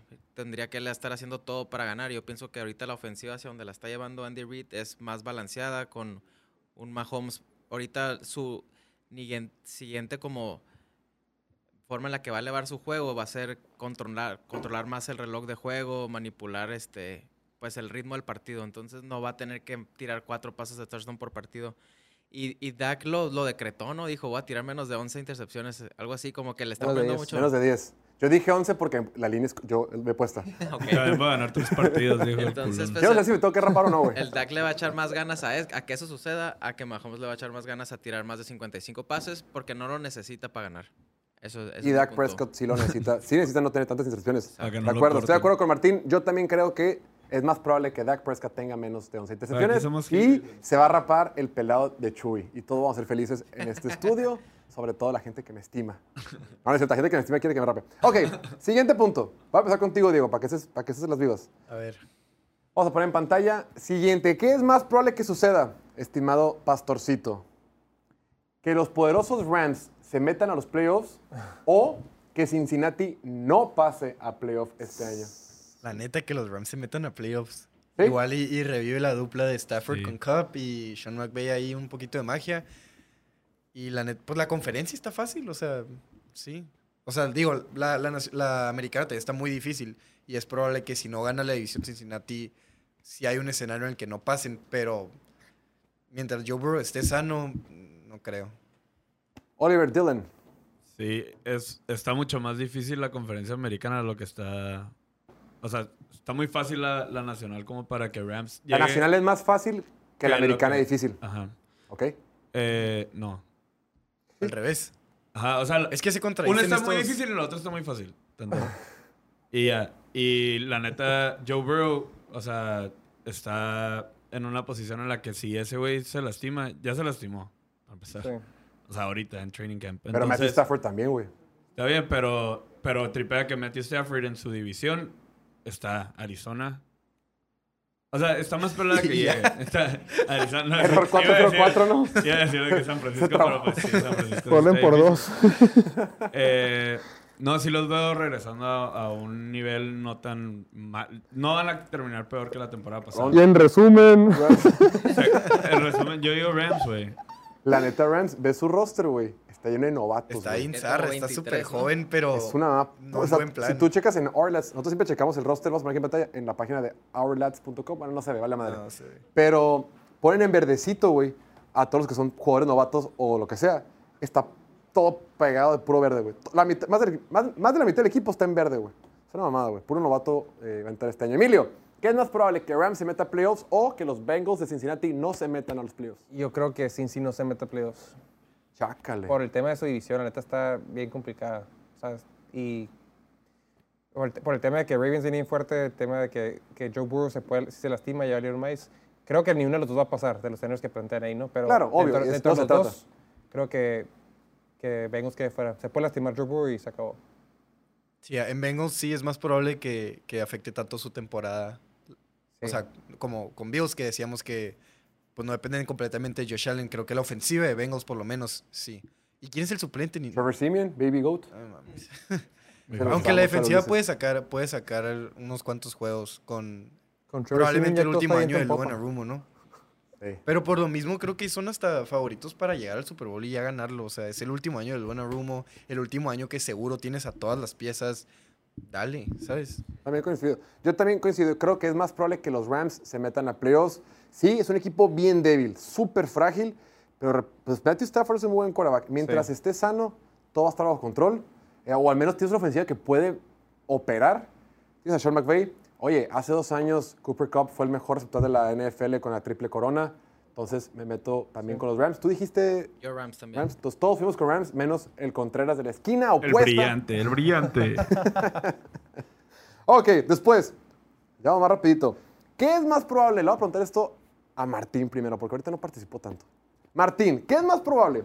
¿Que veamos de titular a Trey Lance iniciando un partido de playoff o que sea Justin Fields quien inicie un partido de playoff? Ah, esta está buena, eh. Sí. Es- estoy haciendo los cálculos, espérame. Ojo, esos temas deliberadamente no se los pasé a estos amables conductores o co-conductores porque quiero que... Me pensando qué decir, Oliver, ¿eh? Yo que pienso- tenemos dos horas. Que Trey Lance o Justin Fields un partido de playoff, ¿verdad? Es la- Ah. Yo pienso que es más probable que Trey Lance esté en un partido de playoff. No, inicie. Inicie un partido de playoffs. Quiere decir que no... Ok, sí. Veo un escenario donde se mantiene sano, se nos cumple el sueño a todos de que pueda eh, participar en la ofensiva que Kyle Shanahan de- diseñó para él Sí, literal. y, y pues que arrasen con la liga. La, la verdad sí lo veo bastante probable, más que no se lesione. Pastorcito. Este, más bien por descartar a Justin Fields, porque creo que, aunque de ese salto, creo que el, el equipo de Bears como tal le falta bastante. O sea, el año pasado No tenían, creas, la- bueno, sí. tenían- con todo y que anotaban 40 puntos con juego, por juego con Justin Fields corriendo la bola. O sea, digamos que se desarrolla como pasador y ahora esos 40 puntos son por aire, pues. Igual la defensiva anda valiendo madres, o sea, fueron el peor equipo por algo. Tuvieron la primera selección global. Desde que entró Justin Fields a la liga, de hecho, creo que es el Cora que más juegos ha perdido, ¿no? O sea, Sí. sí, o sea, no, no, no se da, el equipo no tiene dirección. Este. Entonces. Y sí, y, y creo que en San Francisco igual Brock Purdy se puede lesionar. O Darnold, o no sé, no sé si sea el Pero tercero. técnicamente Trey Lance es quarterback 3, güey. Por ahora. Pero no sabemos qué pueda pasar. No mames, semana es una uno. mamá para hacerse banca en vergüenza, güey. Tiene ese talento. Es una máquina. Yo opino que es más probable que veamos a Trey Lance 100%. como, como quarterback. Aunque creo, que, aunque creo que los Bears se pueden meter a playoff, güey. Yo no creo que los Bears estén tan mal. No mames. Invirtieron fuerte en el draft, en la agencia libre también se movieron, gastaron un montón de lana, reforzaron la línea ofensiva, ya tiene armas este, Justin Fields, ya está en un tercer año, ya entiende un poquito más las cosas. Hemos hablado del famoso tercer año, de cómo brincan los jugadores para su tercera temporada y cómo demuestran mejor nivel y mayor avance. No descarto, no descarto. Y el coordinador ofensivo, Luke Getzi, eh, se, la- se habla muy bien de él en la liga. Creo que va a estar bien, bien, este, bien coachado el buen Justin Fields. Emilio, ¿qué es más probable? ¿Que veamos a Trey Lance o Justin Fields? Que los puse heredadamente porque son quarterbacks tomados en la primera ronda en la misma generación de draft. Yo creo que Trey Lance, por el simple hecho de que sé que San Francisco va a llegar a playoff, entonces nomás, nomás Así necesita es. ganarse la posición. Sí, es que con o sin Y Trey tiene van a talento. llegar. Tiene talento para. O sea, ha demostrado como prospecto de North Dakota State. Ha demostrado que tiene talento, puede correr. Creo que va a ser un, un arma súper interesante para. o sea, si, si es el que más tiene potencial de los tres, sin duda. Y si logran descifrarlo, es una amenaza. O sea, el vato- Trey Lance dice. Trey. Ya- Por- ya- y- ¿por Oliver. qué- oye, una duda. ¿Por qué no agarró a Justin Fields San Francisco? No sé, güey. Siempre me lo pregunto. Yo también. Va a ser una mamada, güey. Es igual de Ahí atlético, güey. Ahí sí pega porque pega. Cabrón. Oliver, ¿te faltas tú? Trey Lance. Trey Lance, todos vamos con Trey Lance entonces. Muy bien. Empezó el, todos. el partido. No Rápido, ahora sí, está- Oliver. ¿Ya Chingada. empezó el Está, partido? está cantando el himno nacional. A ver, a ver si, a ver si. Nos van a bajar el stream, cabrones. ¿Sabes quién es? No, no, no puedes adivinarlo, es de Marcus Ware. Cantando. Cantando el himno nacional. No sé por qué. Bueno, se, se nos va, se nos va a acabar el tiempo. Vamos rapidito con la última, última probabilidad. Ahora vas a empezar tú, Diego, para que seas abusado. ¿Qué es más probable, estimadísimo Diego, el Lord y Pastorcito? Que veamos a Pittsburgh ganar su división o los Packers ganen la norte. Packers, seguro. Pega a Jordan Love y están de regreso. La neta. Emilio, Packers, la neta, por, por el tema de que es una edición mucho más fácil Ganable. de ganar, Pero ganable. mucho. Pero pero es mucho un equipo más débil. Este, Packers sí tiene, sí tiene jugadores eh, fuertes y yo creo que Jordan Love va a ser un quarterback mediano, entonces con eso puede bastarle para ganar la división. Sí, y aunque sea un equipo más débil que Pittsburgh, o sea, lo decíamos, Pittsburgh si estuviera en la nacional serían favoritos para ganarla. Pero no está en la nacional, están en una división, o sea, deja tú la conferencia, la división está difícil. O Es sea, el no peor creo que de la edición. Vamos a mejor cambiarlo. de los casos A en ver. segundo. Ok, pero por- así un por- milagro por- de segundo. No es para que la- se ponga divertida la, la discusión. Vamos a cambiarlo un poquito. Va a ser que Pittsburgh se meta a playoff o que Green Bay gane su división. Ok. ¿Ahí qué opinas, mi estimado Oliver? Cha, cha, cha, cha. Mm. No va a cambiar el, el gráfico, el gráfico está hecho. Si quieres, eh, déjalo leer No, al la, final. la neta, en ese sentido, no, de todos modos me iría con Green Bay. ¿Con. Green Bay? Sí, güey. Ah, Es que yo sí son, cambiaría. son- o sea, fuera de la división de, de Steelers, que sí está bien cabrona. O sea, la americana en general está bien cabrona, pues, o sea, Sí, no deja así. no, deja, no deja de ser la americana, pues. Sí. Y pues, quieras o no, Green Bay siempre está ahí. Maestro. Yo, yo voy con Pittsburgh 100% porque para que Green Bay gane su división tendría que pasar por encima de mis poderosos Leones de Detroit. Y no lo van a hacer. Tendría que hacerlo sobre mi cadáver. Muy bien, yo también. Goff. Bueno, yo la neta sí creo que Green Bay es más probable que gane su división que a que Pittsburgh siquiera pase a los playoffs. Vamos a hacer un pequeño break y al regreso tenemos la sección favorita por chicos y grandes, donde dos jóvenes promesas de la ciudad de Chihuahua nos muestran sus partes publicadas en cuestión, partes nudes? mentales ¿Qué? de comedia. Vámonos un pequeño break, venga. ¿Por qué los mexicanos no triunfan en la NFL? Si bien existen varios jugadores exitosos con raíces mexicanas, en realidad solo hay un jugador que haya estudiado en México que ha llegado a jugar un partido de temporada regular en la NFL que no sea pateador. Rolando Cantú con Arizona. ¿A qué se debe todo esto si en México hay tanto talento, pasión y afición por este deporte? Son tres los principales factores y te pido un poco de paciencia porque al final si hay algo de esperanza entonces acompáñame en el viaje. 1. Para empezar, el tamaño. El fútbol americano es un deporte físico de trancazos y el mexicano promedio mide 1,70 m mientras que el gringo anda en 1,77 m. Desde ahí las probabilidades son bajas. 2. Habiendo dicho lo anterior, el fútbol americano es un deporte originario de Estados Unidos y por ende siempre le van a dar prioridad a sus propios talentos. Al menos que un jugador extranjero verdaderamente resalte y haga cosas que ningún otro estadounidense pueda hacer, pues las oportunidades son muy escasas. Con solo decirte que en México menos de 80 mil personas practican este deporte y allá son más de un millón que además los empiezan a entrenar como profesionales desde niños, con entrenadores profesionales, gimnasio, ven video, etc. 3. Por último, infraestructura. No hay o no ha habido en México un sistema que permita que los jugadores se desarrollen. De entrada, el fútbol americano universitario ha sido un relajo. Entre la ONEFA y CONADEI, los TECs o lo que sea que haya liga universitaria, nunca se ponen de acuerdo. Se separan, se mezclan e inventan cosas, cambios de reglas que van en detrimento del desarrollo del jugador. Y además, no había liga profesional seria hasta hace unos años. Y a ver, eso fue lo malo. Ya estamos de regreso en el show de Piloto Fútbol, transmitiendo completamente en vivo desde la ciudad de Mexicali, Baja California. Yo soy Jorge Torres y nosotros aquí en el set estamos transmitiendo a través de Facebook, YouTube, Twitch y TikTok todavía. TikTok todavía también. Para que nos... TikTok ya no. Para que se suscriban en todas nuestras distintas plataformas. También estamos presentes en Instagram, Facebook y Twitter, todas partes, ya saben. Ok. Tenemos ahora la sección favorita para el bloque final de este programa, donde reaccionamos a los mejores memes de la NFL en nuestro idioma natal, en es- nuestra lengua madre. Nos visitan el día de hoy desde la capital del estado más grande del país. Grande en territorio, no grande en espiritualidad. Me refiero a Chihuahua, el señor Kevin Lamas y Chuy Aguayo. Caballeros, bienvenidos. Vamos a ver. chicos? ¿No aparecen? Ahí está. Eh. Ve nomás, ¿Qué rollo, mi estimado? Kevin. Quítale el mute a tu, micrófono. ¿Qué onda? ¿Qué onda? ¿Qué onda? No me gustó eso de que enseñamos nuestras partes. ¿Qué pedo, güey? Sí, cabrón. No ¿Van a enseñar sus mames. partes o no? Pues tú dijiste, güey. Yo- que- yo que dije chicle y pega, güey. nuestras- ¿Que no te gustó o qué? Dije, hola, borgo, qué pedo. OnlyFans. No, nos, Oye, nos- pero- nos morimos pero de hambre, güey. OnlyFans. Somos de pezón prieto, güey. Somos de pezón prieto. ¿Cómo le vamos a hacer? Only, OnlyFans, güey, ya sé, güey. Todos aguados. No mames. No, todo chido. ¿Ustedes cómo andan? Bien. Bien, aquí emocionados porque hoy ya arrancó el partido de pretemporada. Ya empezó, digo, Güey, es el primer drive y ya no conozco a nadie. No, ahí ya, tenemos a. Diego. Van dos pases Ya- pantalla ya además. ya arrancó, sí, también lo estoy viendo y sí, o sea, no hay nadie conocido. Ahí, a Ahorita ver, nomás ¿qué el tema es ver a? Mekai Becton, ¿no? A ver No si creo que juegue, güey. va a jugar 24 snaps. ¿Sí? Nomás. Las masajistas de Sean Watson en primera fila son las únicas conocidas, güey. Pero bueno, oye, el día de hoy eh, traemos memes un poquito de nicho relacionados a lo que pasó el día de ayer, relacionados a las vacaciones de Oliver, a las vacaciones de Pastorcito. Entonces esperemos que les gusten y, y que se diviertan igual que nosotros. Bueno, A comenzando Ya puse por- nervioso, eh, No, no, no, tranqui, dale tranqui.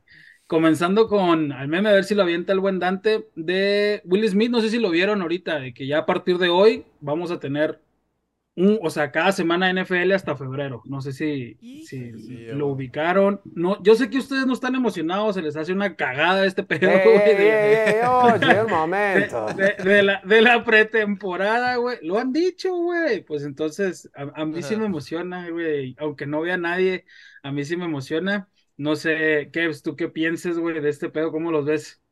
Que ahora sí se van a desaparecer los padres de familia, güey, pero no va a ser para ir por cigarrillos, güey. Ahora sí, ahora sí lo vas a encontrar, va a estar en, en la sala viendo, viendo los partidazos. Ahí los vas a encontrar, güey. Sí, mientras no sean fan de los Raiders, no hay pedo. Oye, aquí, güey, el segundo. Yo tratando de ver quién chingados son los jugadores, güey, porque no conozco ningún nombre. Fíjate, y aquí me, me fui bien, güey. Puse segundo, cuarto, güey, desde ahorita, cabrón. No mames. Nomás quedó el Monday porque anunciaron que iba a ser el titular. Ya, ya empezó. Sí, güey. Yo te Güey. tengo un juego, yo te tengo un juego, Chuy, cada vez que mencionen a Aaron Rodgers o a Sean Payton, güey, te das un shot para que esté interesante este juego, güey. No manches, nos vamos a meter. No te va a alcanzar una botella de tequila, güey. Olvídate, sí, no mames. Patrocinada por. Oye, pero güey, o sea, normalmente pues sí los, los titulares sí juegan unos 10 minutos, ahora nada, güey. Este es el. Es que es el pre pretemporada. Este es más bien es de exhibición, güey. Antes ni siquiera es pretemporada, güey. Simón, Es más ese parte de exhibición, güey. Es una práctica glorificada, es lo que dicen. ajá. Exacto.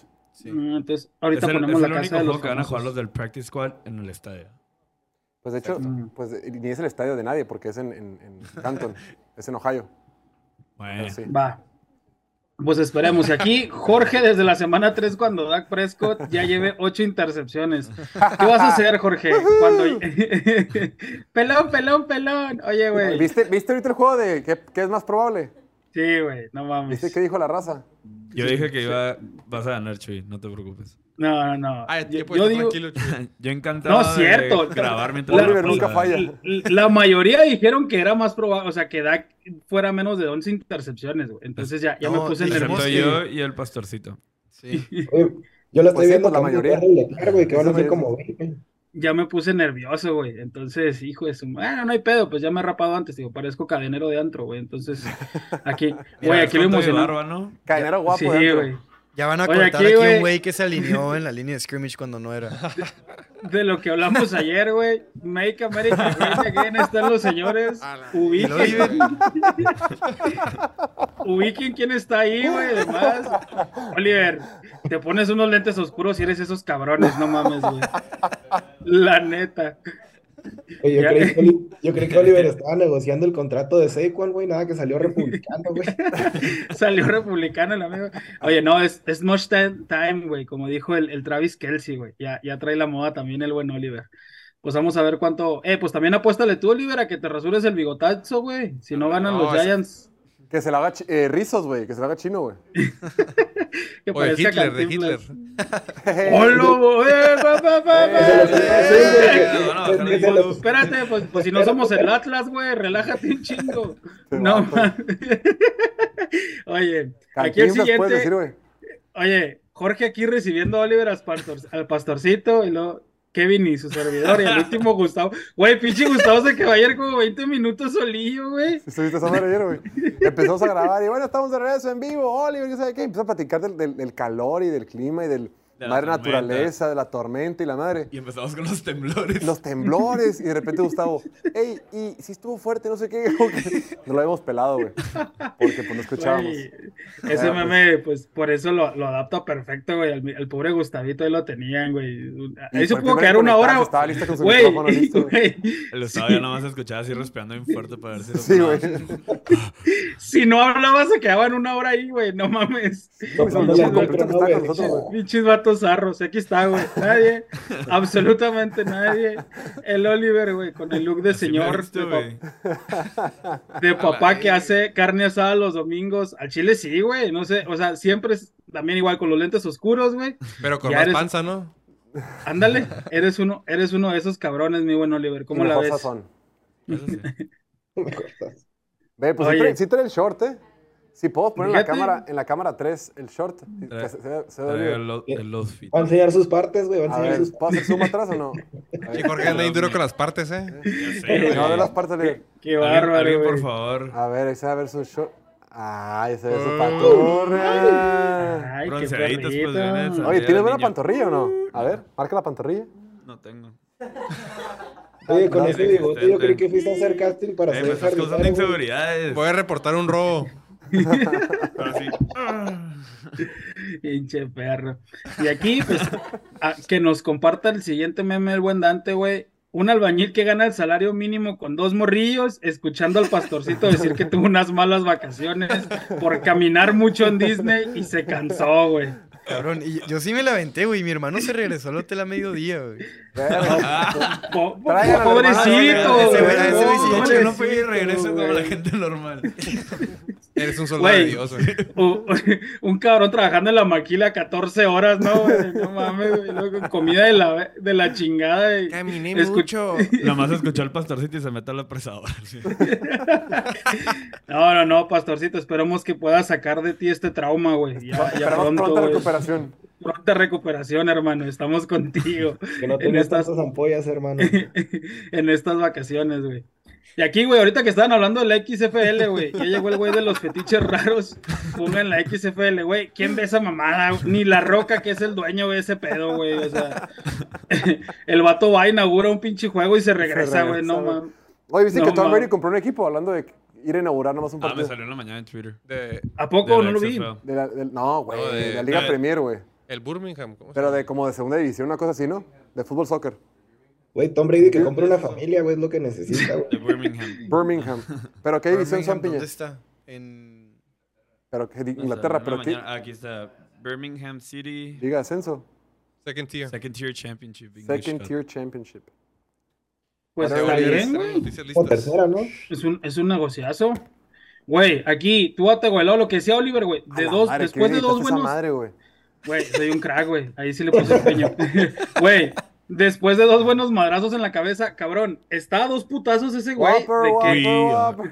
de que se aparte- ponga a jalar en un Burger King, güey. Pero ¿sabes Whopper, qué? Va, Whopper, va- va muy, va muy ad hoc que sea Burger King y no otra cadena. Porque cuando fue el putazo de Cincinnati, cada vez que mandaban a corte, vas a estar, Whopper, Whopper, Whopper.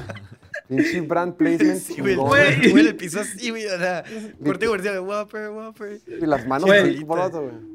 Sería el colmo de la publicidad que sí salga Tua cantando esa rola, ¿no, güey? Ya para, Ah, para toda esta temporada, güey. Sí, güey, pero se le olvidará tu orden si se la pides, güey, ¿no? Yo creo que sí, güey, ya con tanto putazo. Y aquí lo que hablábamos de los caballos negros, güey. Al Chile yo también estoy del lado de Detroit, güey. Detroit Nadie estaba más, Puede- que, más que- creo que Martín, ¿no? Yo. puede hacer, puede hacer magia, güey. Yo estoy con el buen Martín, súper objetivo también, güey, como él. Entonces yo digo que, que. Detroit puede ser, puede ser interesante esta Como temporada. Oye, pero ¿viste esa madre, Chuy? Que decimos, oigan, vamos a hablar de underdogs, nada más eh, Lions y Seattle. Dice Oliver, sí, la neta está bien, pero quien es el verdadero underdog son los Giants. ¡Que la chinga! Ah, güey, ese amigo tiene un retraso, güey. Hay, que- hay, que, mandarlo a checar, güey, porque si No es muy brillante, güey. no es muy No es brillante. muy brillante, güey, te lo juro, no es muy brillante. Por eso si lo dice quiere- tanto. El Emilio ya se quiere barrer, ¿no? De que, "Ah, no, ya no me digan a mí. Oye, y pues listo, ya era todo lo que les traíamos el día de hoy. También seguimos compartiendo cosillas ahí en nuestras redes sociales, Reels sobre todo, para que nos sigan y, y pues ahí se puedan divertir un rato. Qué buenos mamazos, caballeros. Ya lo saben, el mejor contenido de memes de esta hermosa liga en nuestro hermoso idioma es en Piloto Memes Latino, que lo pueden encontrar en Facebook, Twitter, TikTok, Threads y por supuesto Instagram. Nosotros ya nos vamos porque ya arrancó el partido de la pretemporada de la NFL. Vámonos todos corriendo, prender el asador, sacar las cervezas para ver el partido de los Jets y los Browns. Aunque no conozcamos a nadie, no pasa nadie. A nadie, no pasa nada. Nos retiro, nos vemos el próximo martes. Todo el mes de agosto tenemos martes y jueves transmitiendo de 5 de la tarde a 6.20 de hora del centro de México. Y agradecerle como siempre a todos los integrantes el día de hoy. Emilio, Oliver Martín que tuvo que irse. Por supuesto el Pastorcito en Chihuahua, Chuy y el buen Kevin. Y a toda la producción, Eric, Viri, Piña, Dante y el buen Noel. Nos vemos el martes. Que tengan excelente fin de semana. Si toman, no manejen. Yo soy Jorge Torres. Nos vemos. Chao. Break.